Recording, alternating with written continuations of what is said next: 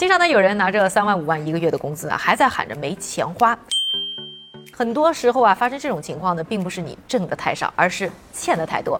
所以呢，大家呢都非常需要去了解一个概念，就是啊，个人负债比，尤其是在呢这经常要花钱的双十一期间。首先呢，我们就来说一说啊，这什么是个人负债比？他说的呢，就是个人的债务和收入的比例。哎，重点来了，这里呢，对个人债务的计算啊，主要看的是你每个月因为债务呢必须还的钱的总数，而不是你整体呢欠了多少钱。因为呢，这个个人负债比考察的呢是个人的现金流水平，和大家可能也听过的另外一个概念居民杠杆率是不一样的。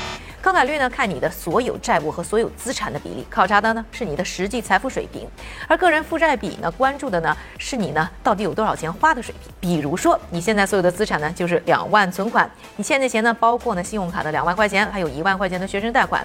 你每个月的收入呢是一万块钱，信用卡呢每个月还款的最低额呢是一千块钱，这个学生贷款呢月供呢是五百块钱，那么你的呢杠杆率就是百分之一百五十，听着超高吧？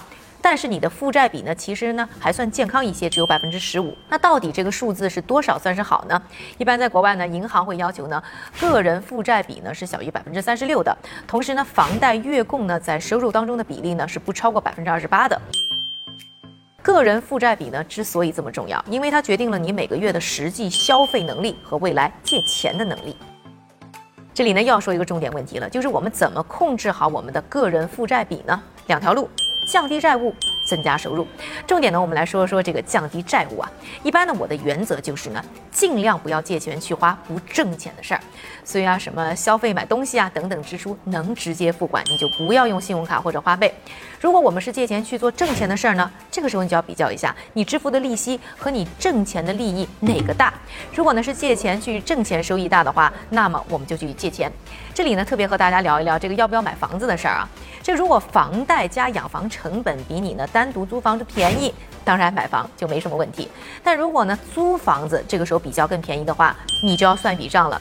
就是呢，设定一个未来的时间目标，比如说五年，就看在这五年房价升值的部分是不是大于首付，加上每月多支出的房贷和养房成本，以定存利息测算出来复合年增长后的五年收益。那如果呢这个预期可以达到，那么我们就去买房子；如果不能啊，就请你还是租房子，闲的钱呢，咱们做点别的投资。哎，你学会了吗？脑子不好。那在双十一下单的时候，是不是要多想一想用什么花钱呢？